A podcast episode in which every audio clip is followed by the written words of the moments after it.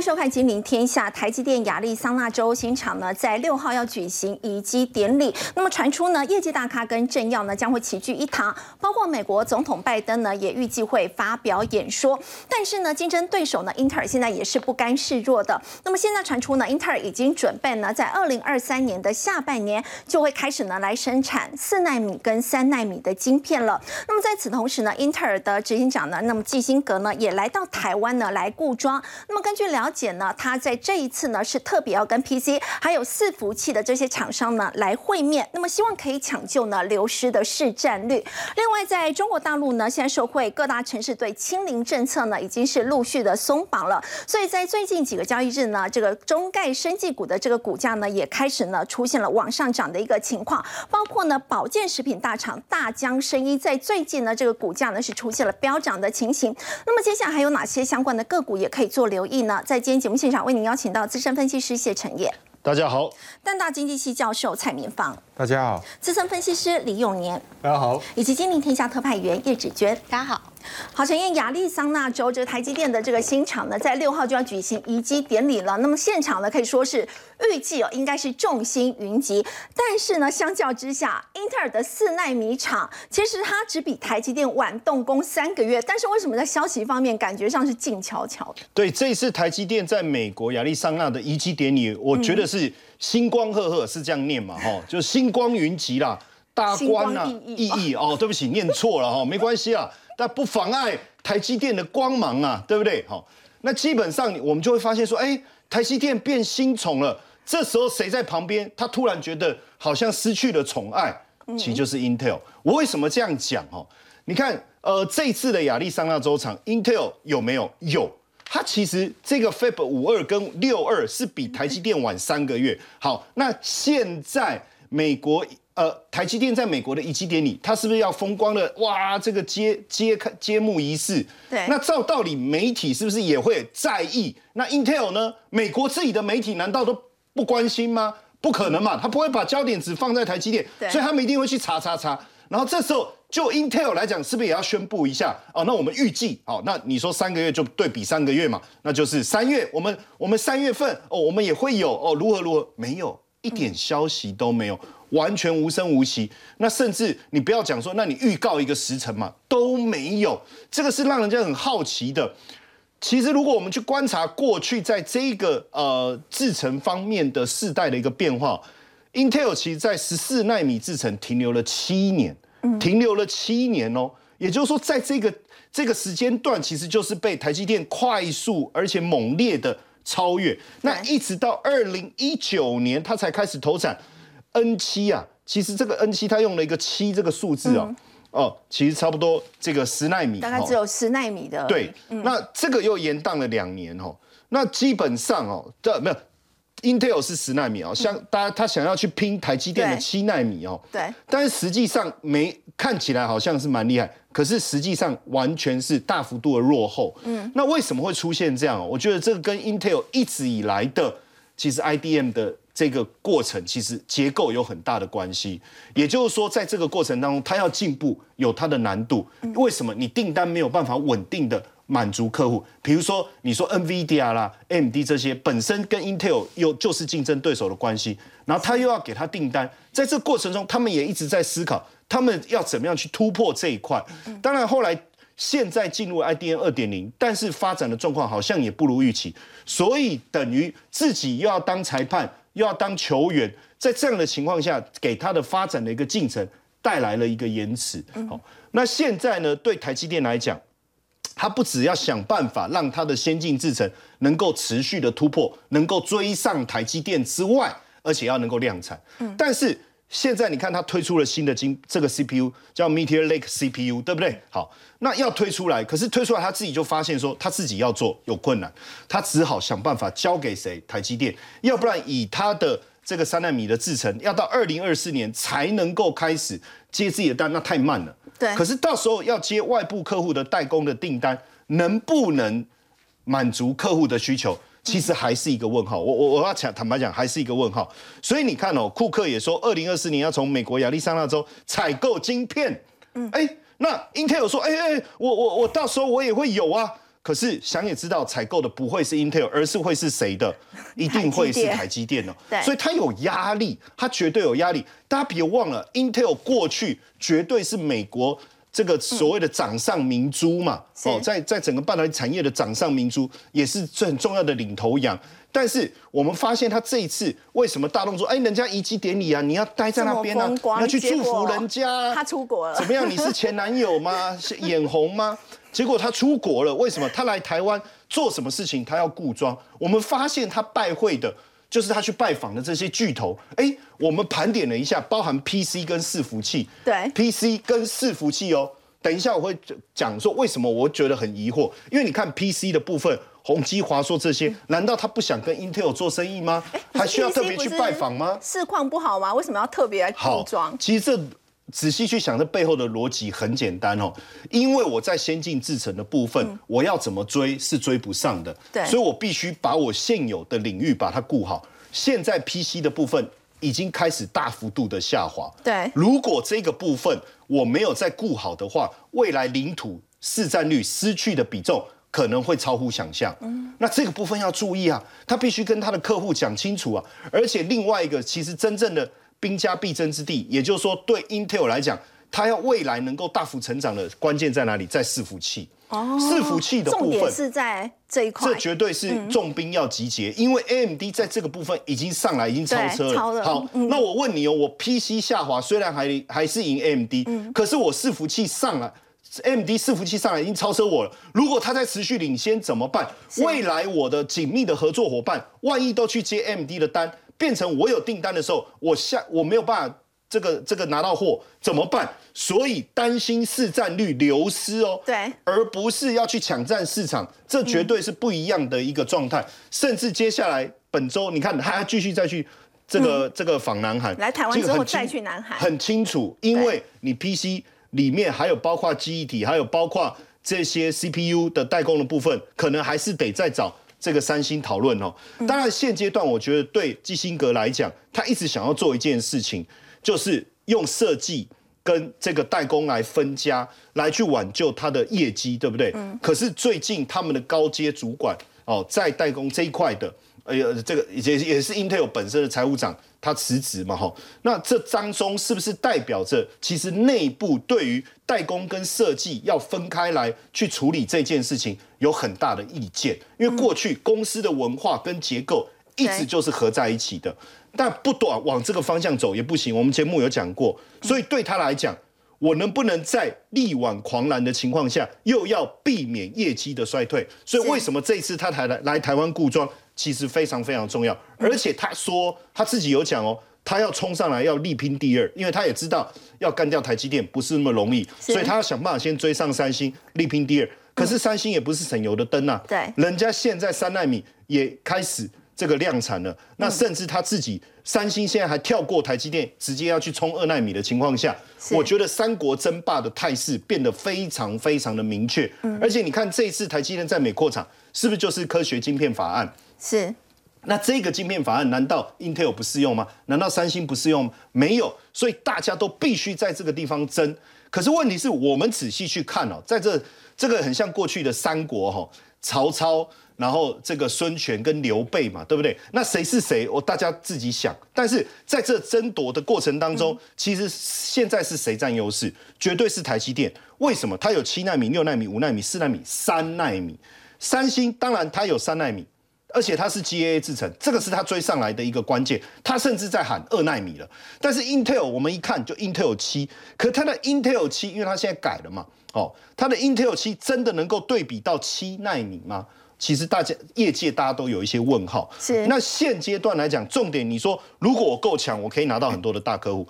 可是对 Intel 来讲，跟三星来讲，跟台积电最大的差别在哪？台积电我就是一个独立代工啊，所以这些大客户。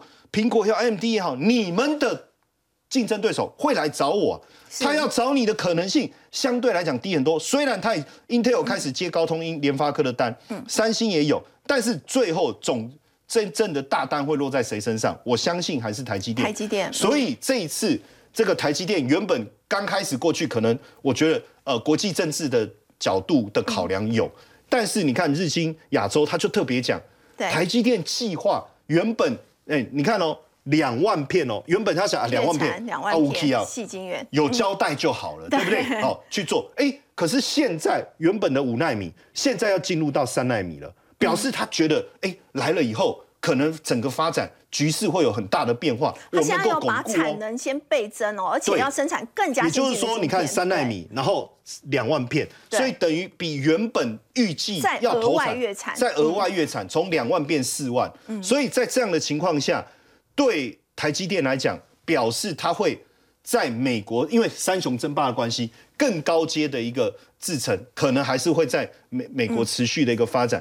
当然，对 Intel 来讲，Bloomberg 特别提到哈，我就发现说，哎，他就在讲说，哎，Intel 现在大量生产七纳米，对不对？好，他要在二零二三年的下半年生产四纳米跟三纳米，大家都急，大家都知道这一次三国争霸，谁在这个地方落后，就再也看不到对手的车尾灯，绝对是。也就是说，你不利用这一次的晶片法案。赶快把这个距离拉近，未来是永远追不上对手。所以台积电很聪明啊，所以我要在这一次扩大我的制程，一定要进入到更先进的三纳米，甚至我觉得未来二纳米在美国生产的可能性，我觉得都很高。然后量产能要把它拉到拉高，为什么？就是要把它跟对手的距离再拉开。但是当然，Intel 是说啊，已经在轨道上了。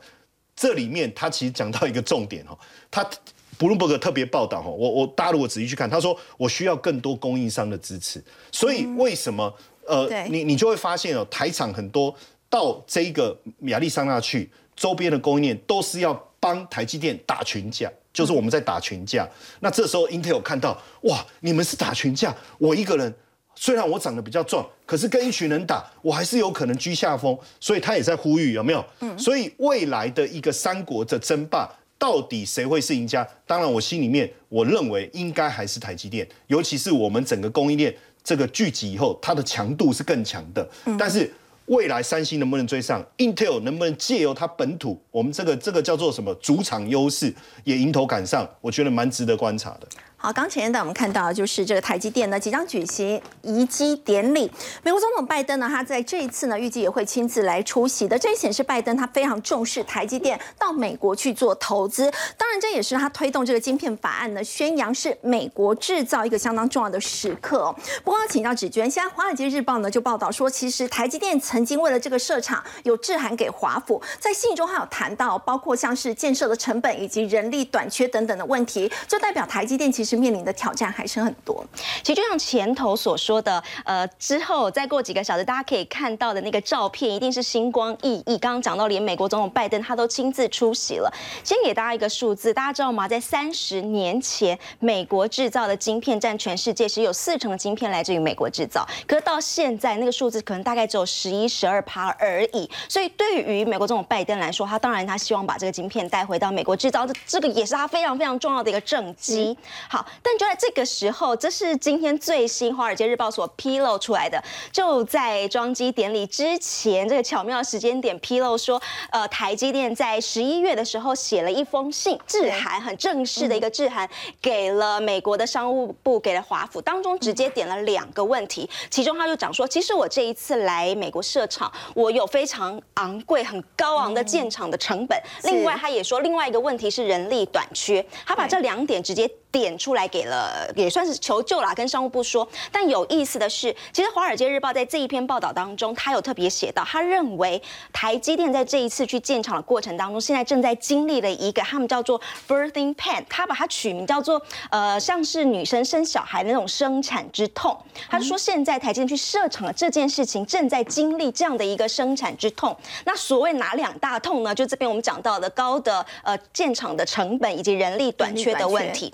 好，建厂成本这个我们很难很能很能够理解啦。比如说你最简单的就电费这件事情好了，台湾的电费是很便宜的。那你现在有有没有说呃半导体是一个吃电怪兽，所以你到美国去设厂，那电费也一定是比较贵。还有一些很多很多其他的成本，还有一些供应链要整个带过去，这些都是成本。那另外还有一个，也就是在讲的就是人力成本。这边讲说，呃，台积电难以在美国找到刚毕业的工程师人才。其实他美国缺的不是工程师人才。它缺的是能够适应制造业文化的工程师人才。也就是说，如果像台湾的工程师，你下班之后出了点什么问题，还可以打电话给他，他还是会接，呃，责任心，他还是要回来去解救这件事情。可是有的时候在呃西方国家，你下班之后你再打电话给他，他说不接，说关机就是关机，所以是说他们现在缺乏是能够适应制造业文化的人才，这是这件事情。所以。这两件事情加起来，其实之前张忠谋董事长也曾经有讲过，说如果我今天台积电要到美国去设厂，那个成本至少是五十趴以上起跳的。高至少五十趴哎。他们其实自己，他之前台积电二十六年前也曾经去美国，制呃也曾经去设厂过，但是那时候是失败而归，因为那个成本真的太大了，太高了。好，那现在二十六年之后要卷土重来，当然我们只能说这个台积电当然是今非昔比，那状况是不一样的。但这一篇报道的尾巴也有说，虽然台积电虽然写了这一封信给了美国商务部求救，但信的尾巴他特别写了一句：虽然我们很困难重重，但是呢，我们因为有了华府当我们的后盾，所以我们会积极的建厂。好，在这个那个信当中，最后是这样子写的。好，这样的一个背景。好，但我们刚刚也讲了，现在在台积电去建的也不过就是一个五纳米、四纳米厂。嗯，对于华府来说，你觉得他会就此甘心吗？不可能的，他一定会觉得你要把最先进的东西通通都要带来。这当中也包含像是晶片战争艺术。这本书的一个作者米勒教授，他最近就直接跳出来，他说他主张美国政府应该要用强硬的态度，强制台积电用软硬兼施，甚至强硬一点态度，强制台积电把同时把最先进，你说三纳米，甚至是两纳米同步在台湾跟美国来做研发制造。台湾的制程有多先进，美国也要同步，对他不可能说啊，我我甘于你五纳米、四纳米我就好了，你有来交交作业就可以，没有这么简。简单的，所以其实也开始有很多的一些战略学者直接自己跳出来呼吁说，美国政府你强硬一点，你就叫台积电台湾跟美国两部同步都一起来做这件事情。好，这件事情如果真的要做的话，其实没有大家想象中，或者说对台积电来说，要复制两个厂。做一样的，尤其是很先进的这种先进制程，难度在哪里呢？这边我们帮大家稍微去整理了一下，一个是 Intel 它在做这个半导体他们的制程的做法，一个是台湾台积电的做法，当中来做一些些小小的比较。也就是说呢，如果就呃 Intel 来说，他们的做法是研发一定是位置稍微比较高一点，所以研发部门说了什么就是算就就说算了，就是他说什么就是什么。那他呢就会先去定位好好机台摆放的位置、管线的角度、高度产。产房温度、湿度、压力，通通要跟这个母厂做的一模一样。好，但是他有讲了，所有的参数调好，到了工厂之后一点都不能够修改，这个是他们的一个僵化性。那某种程度上，它也是它的成本比较高的一点原因。那我们说台积电，我们都说它的毛利。做的非常好。其实前半部，也就是从研发啊复制到工厂，这个前半部我们台建做法跟 Intel 是差不多的。是，但是在提高毛利的这件事情上，哎，我们有一个比较不同的地方是，呃，我们不知道大家还记不记得，早年台积电有一个叫做呃，我们有就是在晚上的时候，他们会把这个研发的工程师。晚上还要值大夜班，他们叫那个夜鹰计划，我不知道大家还有没有印象这个东西。那时候他们还要求台积电的工研发工程师说早班有，还有一个大夜班，两个一起来，然后缩短那个研发的时程。是，但你想哦，如果今天我要调整，也就是他跟你讲，重点就是要提高良率、放大产能的这件事情上，我除了研发工程师要上大夜班之外。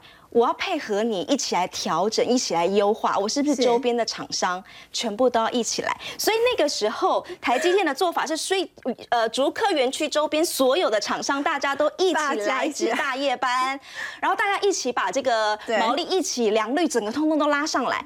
你觉得这件事情在美国有办法做复制吗？真的是不可能的任务。所以这也就是两个状况不一样的地方。那当然还是那一句话，现在台积电跟二十六年前台积电不一样，今非昔比。所以我们可能说话的，不管是声量大小，应该还是有不同。尤其是有了前面的经验之后，应该还是说他也是做好准备才去的。但是还是那句话。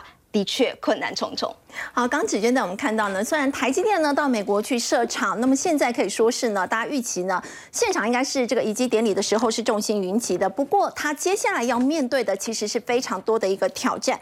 不过呢，在此同时，其实这个时间呢，英特尔的执行长季辛格呢，却选择来到台湾，那么之后还要再去南韩呢，为的就是要固装。那么特别拜访的是这个 PC 还有这个伺服器的业者，要请教永年哥。刚刚这个陈燕有提到，特别是伺服器，那么为的是什么原因呢？那么接下来还有哪一些这个伺服器相关的概念股也可以做观察？其实哦，大家可能不太清楚哦，就是说，其实 Intel 呢，它本来是伺服器的最强的这个伺服器的这个平台哦，处理器它是最强的。AMD 呢，原原本是落后它很多，对。可是这几年呢，它被超车，对，被超车了。它现可是现在呢，因为像现在呢，今年 AMD 它推出了新的平台哦，那很受欢迎。对。那然后呢，一月十号，明年一月十号呢，Intel 也要推出它自己的平台了。它当然要紧张，因为这是大决战呐，是对不对？这一次它再不再不翻身的话，那以后就糟糕了。所以呢，它这一次呢，一定要来呢，这固装。哦，这个故障是一定要做的事情。因为它今年呢是要推出这个呃新可扩展的伺服器处理器哈，这个 Sapphire Rapid 哦，那会在二零二三年的一月十号开始发表，明年初就会发表了。对，就要发表了，然后第一季呢就要开始上市了哈。所以呢，它对于它这一些的这个。呃，这些上游的这些供应商呢，哈，他是会非常，他也要非常的注意哈。那像是这一些呢，有连带关系的哈，它这个零件供应商，像铜箔基板的茂联啊、台药这些，他们的连茂了哈，台药，他们这个在过去呢，它也涨了一波。那最近呢是就比较弱势一点啊。那铜箔基板的金居，还有 PCB 的金相电、博智，那另外呢散热器，包括旗宏啊、双红建设，还有代工的微影，这一些呢，其实这些股票在过去这一个多月。里面其实表现都非常的强势哦，哦，那当然跟这个呃跟这个 Intel 呢，它要推出这个伺服器，让这个平处理器哦是有非常直接的关联的。不过呢。呃，有些个股呢，现在已经涨涨多了，开始回档了。那有一些股票呢，还是可以值得观察注意的。像我们看第一个呢，就是代工的这个尾影哈，六六六九的尾影，大家看一下，这是周线图啊。我们先看一下它的技术面。那周线图来讲的话呢，它在上个礼拜刚刚突破了年线跟两年线两个巨大的压力。嗯。那一般来讲，它突破之后呢，它通常会拉回来测试一下，看看呢压力是不是能够变成支撑。那所以呢，这两天呢，它的走势就相对的比较疲弱一些。可是呢，只要量价不失控，我觉得它，而且呢，它能够在守住年线跟半年线的话，这张股票还是可以持续观察注意的。为什么呢？因为我们看基本面。它十月份的营收呢，年增率还是很高的，百分之五将近六十趴了。对，将近六十趴。那一到十月呢，它营收年增还百分之五十二哈。而且呢，它白牌伺服器除了 Intel 之外，白牌伺服器的市占率它持续扩大，所以呢，这一点没有什么问题。那最主要的客户呢，其实不并不见得是 Intel，它最主要客户是 Meta。Meta。对哈，那 Meta 呢，大家都看哇，它今年很惨，脸书母公司，对，非常的惨。可是呢。它明年的资本支出还是优于预期的哦，所以呢，对于这个呃尾影来讲是一件好事啊。那另外一档呢，我们就看旗红三零一七的旗红，旗红呢，你可以看它的周线呢，连喷出三个礼拜，嗯，连续喷出三个礼拜，别人都还在低档，这个加权指数在内都还在低档的苦苦挣扎，它已经创新高了，对。哦，所以呢，你就知道它非常的强势。它为什么能够那么强势呢？大家可以看一下，它的营收没有什么问题哈。然后呢，因为呢，Intel 这个新的伺服器哈，它的平台的功耗非常的大，所以呢，它对这种高阶的散热的零组件的需求也更强了啊。而且它有个特点，就是说。它不是那种量产型的公这个公司，它呢是消费性的产品是比较少的，是，它是克制化的比较多一点，所以呢它的毛利率是非比较高的哈。另外一档这个另外一档散热器的那个这个双红哈，它就是量产型的，嗯，所以呢你可以看双红跟这个旗红的股价呢完全是不一样的，双红在很。在地下爬，对，哦，它在天上飞哦 o k 虽然比较不会受到这个消费疲弱的影响，对，没有错哈。那十一月份以来呢，外资也买超一点三万张哈，所以这只股票，当然因为它已经喷出了三个礼拜了哈，所以短线上可能稍微要整理一下，可是只要量价不失控，还是有机会再涨的。好，但在这个礼拜呢，除了台积电的这个移机典礼之外呢，其实大家也非常关注的美国的这个经济的数据。我们来看到美国在十一月的 ISM 服务业在这一次的这个表现呢是相当意外的，非常的强劲哦，来到了五十六点五，原本市场预期呢是只有五十三点一，而且指标是创下了二零二一年三月以来最大一次的这个升幅哦。那么所以呢，这也表示说美国经济占比最大的这个服务业。目前来看呢，相当具有弹性的。不过就要请教这个蔡老师了。如果是如此的话，大家很担心啊。如果服务业的动能这么强劲的话，会不会让美国联准会呢，在十二月原本市场预期说升两码的这个可能性是最高？现在有没有可能真的会升到三码？呃，我想美国服务业虽然在近期最新的数据看起来好像有一点成长哈，但是其实成长原因也是因为接近年底的时候，那美国这些耶诞节的一些消费的一个消费潮哈所带动的。那到底联准会它到底会不会升息？升息的幅度会有多高？我想鲍威尔在上一次也已经讲得非常清楚了哈。那最主要原因是因为它在今年其实连续的这个三码升的幅度已经幅度已经够大了。那呃不要忘记呃通膨对于全球经济的影响，来自于对于美国对于中国的影响，其实呃伤害都是一样的哈。那也就是说。当我看到这这个有一点像我们医生在下药哈，当你身体不舒服的时候，当你呃急性高烧的时候，医生给的药会比较强，但是随着你的身体慢慢的比较稳定以后，那你还是有烧，那我给你的控制就会比较好。一开始会下猛药，对，那甚至有时候我们呃如果有一些疾病，它也有可能一开始下猛药，但是如果这个疾病没有办法根治的话，你还是。固定的必须要去保养。事实上，美国呃，在目前现在这个阶段的话，现在遇到的问题就是说，呃，当你的这个通膨已经呃高到一定的水准，虽然通膨在近期有比较大的这个呃慢慢的这个滑落，那核心通膨也有开始往下掉。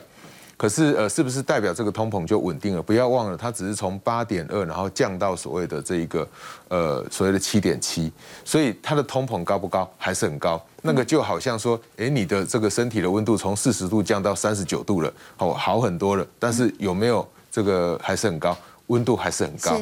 所以，呃，我想，呃，对于鲍威尔目前这样的呃的谈话来看的话，其实他还是会持续的升息。最重要的是，他提及一个他的目标利率还是会往上，也就是说，他的利率会持续往上升，升的最后的那一个目标利率是会持续提高的，因为现在通膨还是很高。那现在通膨会往下掉，还有另外一个原因，就是因为，如果各位这个观众朋友有印象的话，我们在去年年底，哦，或在更早之前，大概在六月多、七月多的时候，大家就开始在关心通膨。在当时，美国财政部长耶伦也出来说，通膨是暂时性的。到后来他承认他预估是错误的。所以在六月、七月来到呃这个去年现现跟现在一样的这个时间来看的话，其实通膨已经比较高了。如果我们看那个美国最新的这个在十月份的数据的话，它的 CPI 的绝对数字是高达两百九十八点一。嗯，但是呃在九月的话是两百九十六点八一。如果你看绝对数字的话，它还是往上。对。但是你如果去看成长率的话，它是往下。哦。所以这个数字必须要交叉看。呃，不是说看到一个呃数字往下掉，就马上说它好像变好了。嗯。我想这样子呃预估可能太过乐观。那当然，我想联总会它比我们有更多这个完整的资料，所以我想他在做预期未来。确实，这个呃通膨，它如果逐步获得它的控制，它的升息的幅度会慢慢减缓。可是各位观众朋友不要忘了，重点是它还是会继续升息，哦，而不是只有升息减缓而已。嗯，好。另外，我们看到美国还会持续升息嘛？那么台湾连呃台湾这个央行是不是也会跟进？因为我们在下个礼拜央行要召开今年最后一次的这个理监事会议。那么老师，您会如何观察呢？台湾的央行会怎么跟进美国联总会升息的步调？呃，我想。大家如果在看这个升息的步调的话，我们还是要回归到原来为什么会产生所谓的通货膨胀。这个物价上涨的原因其实非常的多。那呃最重要的是因为呃俄罗斯去入侵乌克兰所引爆的这个粮食能源的危机，进而引爆所有的这个通货膨胀。所以在这样一个情况之下，如果这一个危机没有消失。那特别是我们又看到北韩开始又在试射它的导弹，然后这个日本也在持续的增加它的国防预算。呃，我们邻国的这些动作都让我们知道，呃，整个地域冲突的危机并没有慢慢的减缓，所以呃，这个对于整个物价的影响，我想还是蛮大的。那呃，去怎么看未来升息的一个步调？我想，如果以美国来讲，刚刚讲的就是说它会持续的升嘛，因为它的 CPI 还是很高。以台湾的话，虽然在上个月可能有呃比较减 CPI 有减缓，但是上个月的核心 CPI 是有持续往上的。那呃，在这个月的话，那 CPI 跟核心 CPI 是当然都有往下掉了。哦，所以对台湾的央行来讲的话，我想它持续维持半码，这个可能性还是相当高的。因为呃，所以下个礼拜很可能再升半码，这样宣布再升。因为我觉得这个半码的幅半码的这个幅度还是相当高的。因为最主要的原因是因为，呃，我们过去我们升息幅度是比人家缓慢，而且是慢的非常非常的多。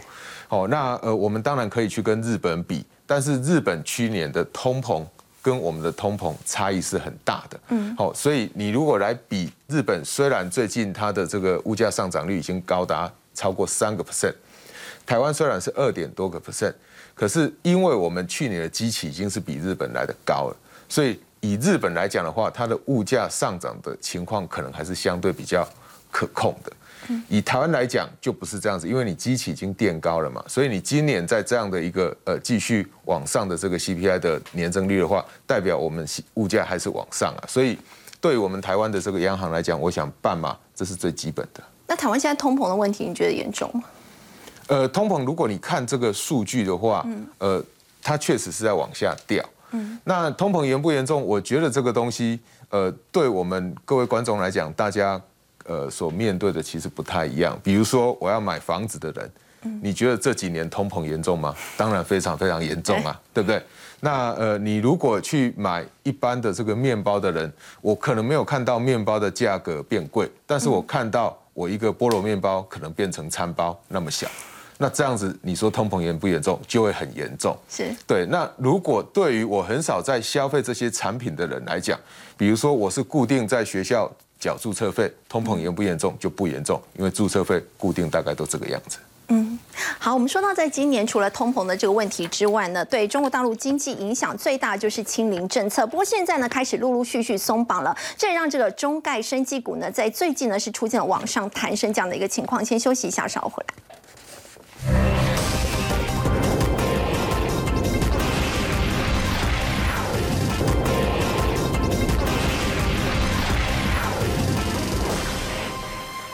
大城市呢，现在对于清零政策呢是陆续的松绑了，这也让中概生技股呢在最近呢可以说是有不错的表现。那么包括像是大江还有立丰 KY，最近股价表现的非常的强势。就要请教陈燕，大江生意这一家公司哦，它其实有一段这个传贤不传子的佳话，而且呢现任的这个董事长他是如何让公司的月营收哦从原本的一亿，它最高曾经月营收来到九十几亿。对，当然呃最近这个大江的一个股票有明显呃。比较强劲的上涨的一个力道，那大家对它比较有印象，应该是在面膜哦，有有有蛮长一段时间，大家都知道大疆的面膜这个销量非常非常好。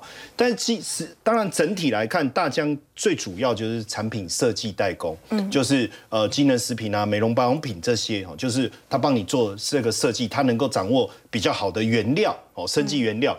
那后当然现这几年还有切入的部分是大疆基因。哦，包括这个呃基因疾病的风险检测之外，还有细胞治疗。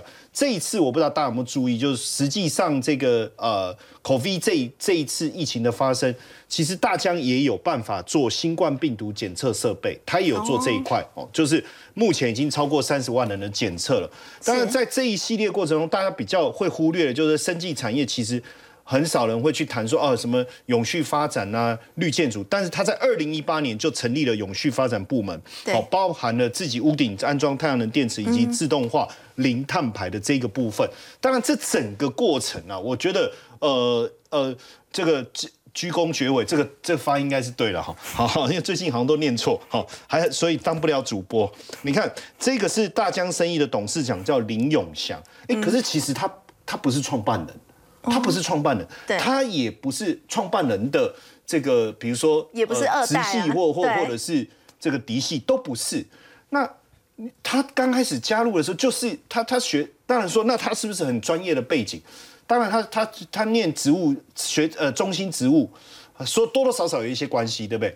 那他进了大疆，当大疆最早的时候是做国际贸易，后来他们决定要转到生技这个产业，那就做自由的自己的品牌，然后推了一个一个一个绿茶胶囊这样。那他进去就是负责业务员，就是要卖胶囊啊。结果他说公司的销售量连广告费七万块都没有办法 cover，他就觉得说那这样子还要搞下去吗？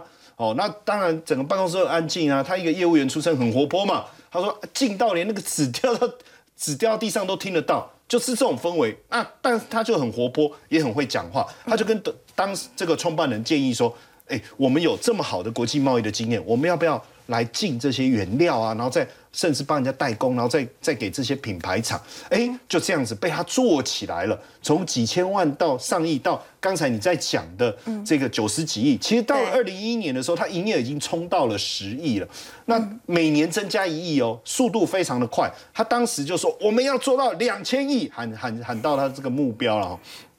那大家说啊你笑哎，说怎么可能？即便到现在看这个数字还是相当的有距离。但是他说要成为神话之前，要先让人家看笑话。哎，这个蛮有道理的，对不对？那你看哦、他的几个名言，他说哎。跟他喜欢玩潜水，他就说：“哎，潜水就是在往上看。”所以你会发现他是一个很活泼、很活跃。所以为什么二二零一七年不到五十岁，他就能够接下大疆生意？这个也是很关键。的东西那在这发展过程中，因为他有两千亿的目标，所以他一直他到了二零一一年的时候，到了十亿就停滞了。嗯，他在想那怎么办呢？他开始去想，哎，那我是不是要自己生自己的配方、自己的材料？好，他就找了一些博士啊这些来做研发。结果中间当然产生一些问题，比如说呃部门之间的沟通，或者是呃沟通上面的一些争议，很快的这个计划就停。那怎么办？不做不行，他就回到他的母校中心，然后呢去思考说，哎，那我是不是可以请这个中心成立一个实验室，叫明日实验室研究室，去帮他做研发？哇，那不得了了！这个时候，哎。既然就研发出这个厉这个东西厉害了，我把它带来现场哦。当然，这个有时候录影肚子饿啊，好、忍不住是不是？好，想要来吃个香蕉。其实不是了，我跟各位讲，这个真的厉害的地方，就是他去研发这个香蕉皮，香蕉香蕉皮啊皮，。那研发香蕉皮，他也拿到专利，就是他萃取出以抗忧郁的成分。哦，甚至他现在的产品当中有加入一些这个香蕉皮所萃萃取出来这个粉末，来达到助眠的效果。哦，对，所以其实你你没有听过吗？睡觉前吃一个香蕉能够帮助你助眠吗？这个没有没有听过嘛？然后这个送给你，晚上回去可以睡好一点。哦，不用，哦留着吃哦留着留着好。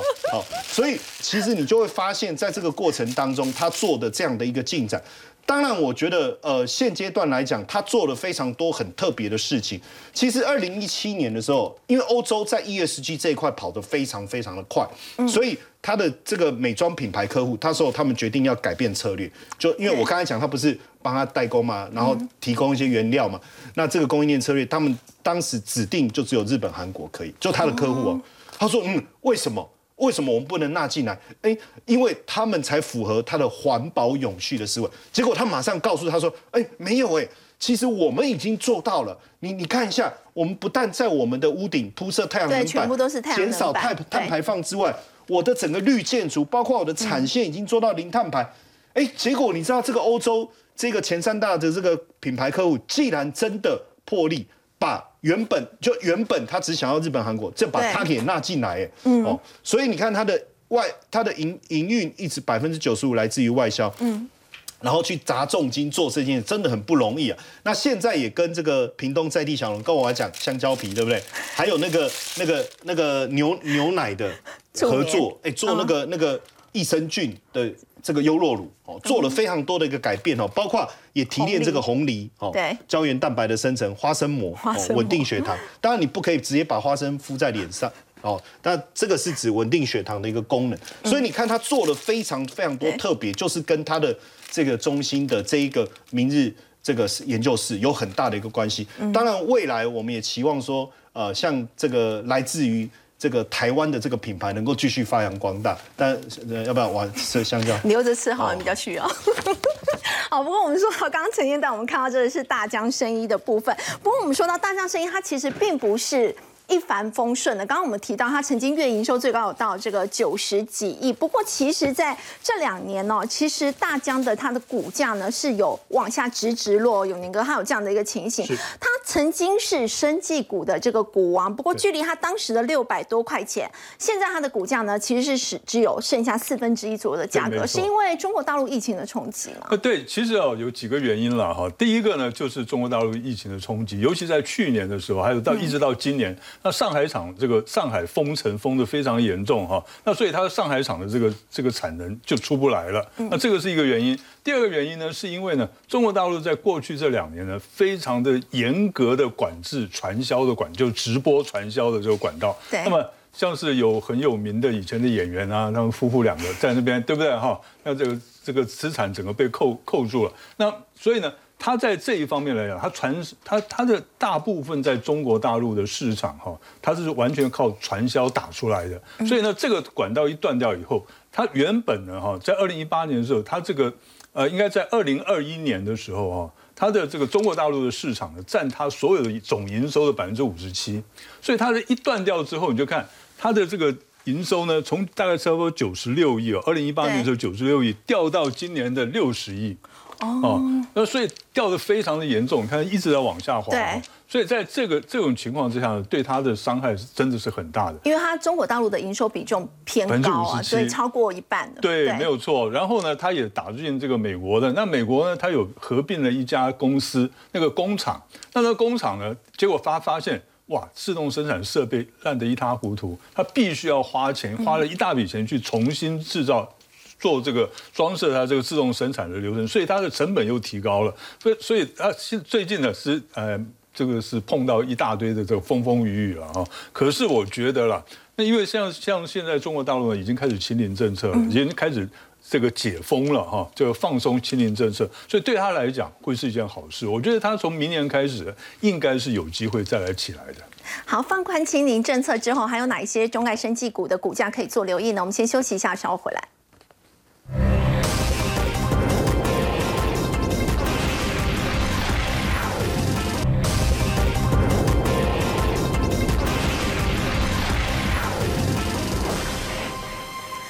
小型股呢，在最近真的买气很旺。永宁哥，其中这个主打的先锋部队其实就是生技股，是没有错哈。那其实大家看生技股，大家可能会想，就是说，哎，生技股好像蛮强的，可是到底有多强呢？我们来看一下。我们先看一下呢，加权指数哈，这个是这个 K 线图啊。那我们从今年的最高点呢，一八六一九，一直跌到最低点呢，哈，这个一六一二六二九呢，一共跌了多少？一共跌了大概三十二点一趴，是，那跌幅非常的深啊。嗯，那可是呢，我们看一下，这是贵买的生技医疗，对，我们这上市的还不用看，我们看贵买的，这样这样才够比较小哈。OK，好，去年十二月三十号的收盘指数是一八七点九二。今天的收盘指数多少？两百零五点四四，还涨哎，它还涨哎，对，还逆势上涨。哎，你这个叫人家 这个这个在集中市场的要怎么活啊？对不对？哦，这这人比人气死人了哈。OK，好，那它为什么能够那么强呢？因为绝大多数的生技股哈，像呃现在大家都知朗朗上口的，像什么合一啦、耀华药啦、哈这个美食啦，这这一些的股票呢，走势都非常的强。嗯，那它们为什么能够走势这么强呢？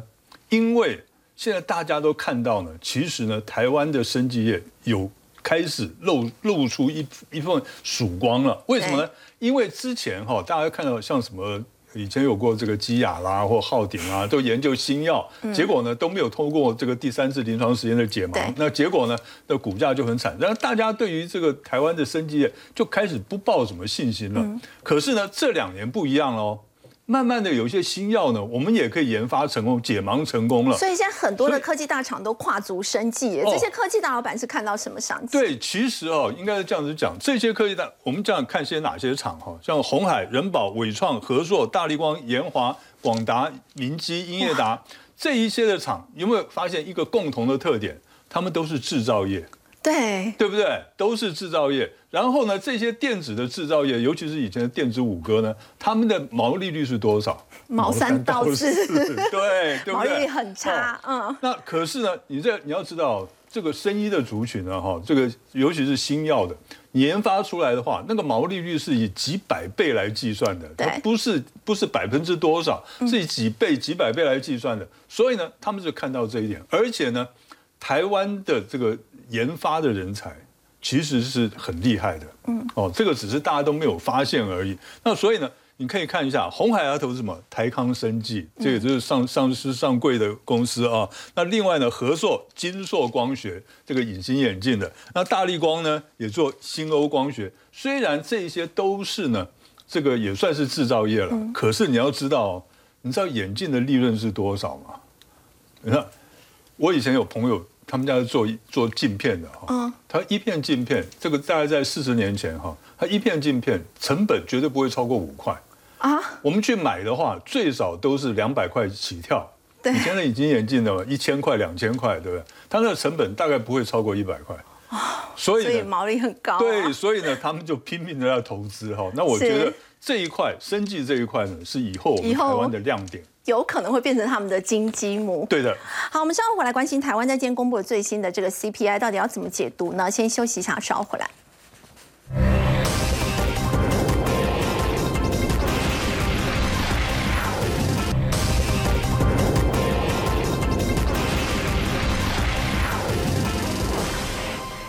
湾在今天公布了最新的消费者物价指数 CPI，可以看到年增率是百分之二点三五，这比前一个月呢要微降零点一五个百分点。那么十一月的核心 CPI 呢年增是百分之二点八六，民生物价百分之六点五三。那么就要请教这个蔡老师，感觉呢是比前一个月微降，是不是通膨是有趋缓的态势吗？呃，我想这个跟我们前面在讲美国的数据一样的道理哈，很难呃根据一个月的数据就来说是不是呃经济变好了，或者是通膨下来了，因为十一月有一个非常重要的是，我想。各位观众朋友都知道有双十一的活动，那也有这个百货公司的一个周年庆，嗯，所以其实主席总处也呃了解这个道理，就是因为这十一月有一个特殊的原因，所以使得这个整个物价慢慢往下掉。那确实十一月。呃的一个物价指数是比上个月来的低，但是比呃去年的同期呢是大概上涨了两二点三五个百分点。嗯，那呃核心的通膨是二点八六个百分点，也是比呃上个月哦年增率来的低。可是我想我们呃从刚刚呃秀出来的这一个图表可以看到哈。其实核心通膨跟这个 CPI 的物价指数，它是逐渐的在慢慢的扩大哈，这个差异是逐渐的在扩大。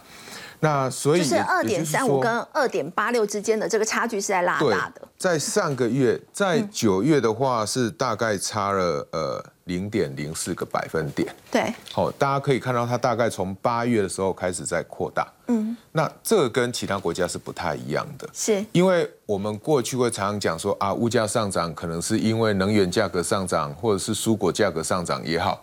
那大家就说，那我把能源扣掉，把蔬果价格这种短暂性的波动把它扣掉，我看你的物价有没有涨。